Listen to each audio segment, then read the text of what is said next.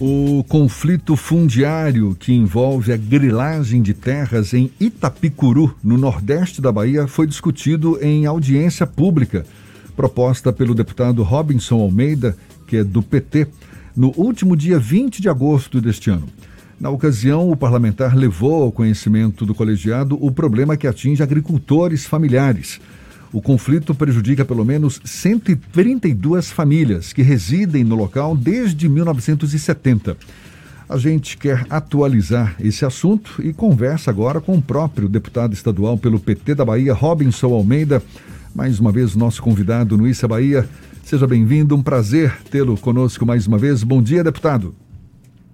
Bom dia, Jefferson. Bom dia, Fernando. Bom dia a todos que nos acompanham pelo Isso é Bahia, da consagrada Tarde FM. Pois é, audiência pública realizada em agosto. De lá para cá, deputado, o que, que avançou em relação a esse conflito, essa disputa por terras em Itapicuru, região do nordeste do estado? O que, que tem de novidade? Olha, para quem está nos acompanhando entender, é, esse Itapicuru fica ali na divisa com Sergipe. E há cerca de 40 anos atrás, é, agricultores é, do município de, de Largato, em Sergipe, começaram a ocupar essas terras, tomar posse e produzir a sua sobrevivência. E agora, uma empresa chamada Caltrevo se autodeclarou proprietária das terras e começou a invadir as propriedades, derrubando cerca, derrubando casas. E eu estava dando uma entrevista numa rádio da região e fui instado pelo locutor a poder ajudar esses agricultores que estavam é, submetidos a essa violência. Daí é que ocorreu essa audiência pública para ouvirmos todas as partes e poder tomar as providências. Duas medidas importantes foram apontadas na audiência pública a participação do Ministério Público e a participação do Tribunal de Justiça. Eu diria, Jefferson, que a situação de conflito permanece com violência, ameaça às vidas das pessoas, porque o nosso sistema de justiça não funciona em Tapicuru. É, o Ministério Público, eu tive com a Comissão de Direitos Humanos, com a Procuradora-Geral, doutora Norma, que agilizou os procedimentos, pegou um promotor de uma comarca vizinha para poder ajudar a, ao pinativo do MP que estava parado, e também fui é, com a Comissão de Direitos Humanos ao Tribunal de Justiça, à assessoria do presidente. E saiu dessa audiência um compromisso de destacar um juiz para a comarca de Itapicuru, que até hoje não foi enviado, e os recursos não são julgados, então não há justiça, e a Caltrevo entende que ela pode ocupar terras de terceiros e promover essa insegurança e esses atos de violência.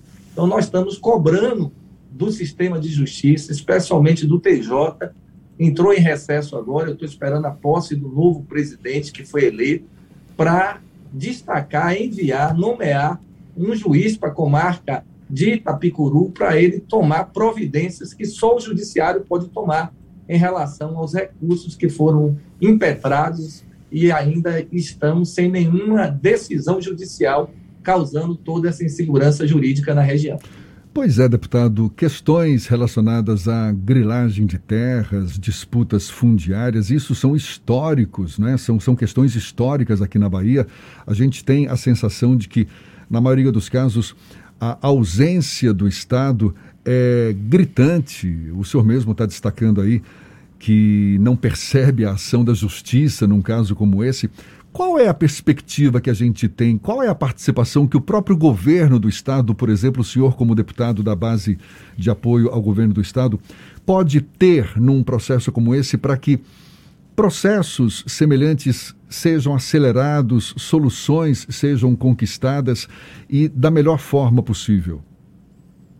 Olha, do ponto de vista do executivo, do governo, nós acionamos tanto a Polícia Civil, eu fui a delegada geral em audiência, fui também ao comando da PM e eles destacaram policiais, inquéritos foram abertos sobre os BOs de violência que foram é, perpetrados contra agricultores por prepostos da Caltrevo e as justiças ah, nos órgãos que envolvem o Poder Executivo tem sido acompanhado sob a sua responsabilidade, especialmente os órgãos de segurança.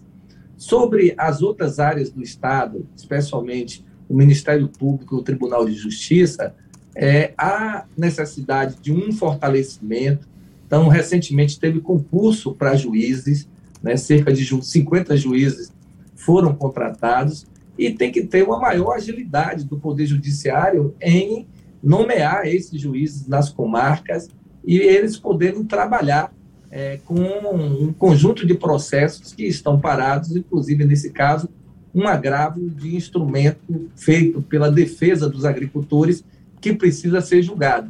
Então, quando não há justiça, fica a terra sem lei, fica a lei do mais forte, fica o faroeste, que as pessoas se auto-intitulam proprietários de terra, invadem as propriedades, derrubam cercas, destroem casas, é, quebram o patrimônio alheio e a justiça não responde às provocações da população. Então, Deputado, eu creio que nós temos que cobrar o melhor funcionamento do sistema de justiça na Bahia. Deputado, o senhor inclusive citou indiretamente o nome da Operação Faroeste, que teve como foco, inclusive, a, o uso de sentenças ilegais para a solução de conflitos fundiários. Esse caso está sendo acompanhado pelo Superior Tribunal de Justiça e também pelo Conselho Nacional de Justiça.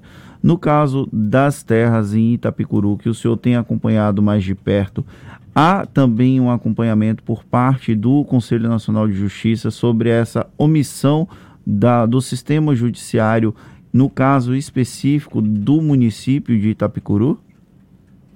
Nós não temos é, conhecimento do acompanhamento do CNJ, até porque a situação que se vive no município de Itapicuru é uma situação diferenciada por conta de que há um processo de força de ocupação das propriedades feito pela Caltrevo e ainda está na esfera do judiciário baiano. O faroeste que eu usei, ele tem uma relação para ausência de lei, né, onde a ação do mais forte tem sido prevalecido nesses conflitos. Nesse caso da ausência do judiciário, o senhor citou o Ministério Público, a própria ausência de um juiz na comarca de Itapicuru. O senhor quer conversar com o novo presidente do Tribunal de Justiça, mas o atual, o Lorival Trindade, ele deu alguma sinalização sobre a solução desse problema? Porque não é só a comarca de Itapecuru que passa por essa dificuldade, outras comarcas aqui da Bahia também enfrentam isso, e aí tem a questão orçamentária do Tribunal de Justiça, por conta da nomeação de novos juízes. Como é que está essa articulação que também passa pelo próprio Legislativo Estadual?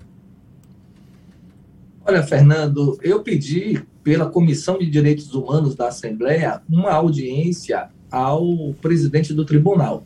Ele destacou a sua assessoria para nos atender, eu e a deputada Fátima Nunes, e nessa audiência com a sua assessoria, um dos encaminhamentos que ficou acordado era a nomeação de um juiz para a comarca. Foram colocadas as dificuldades que está passando o Poder Judiciário com um número pequeno de juízes, mas que tinha ocorrido um concurso recentemente.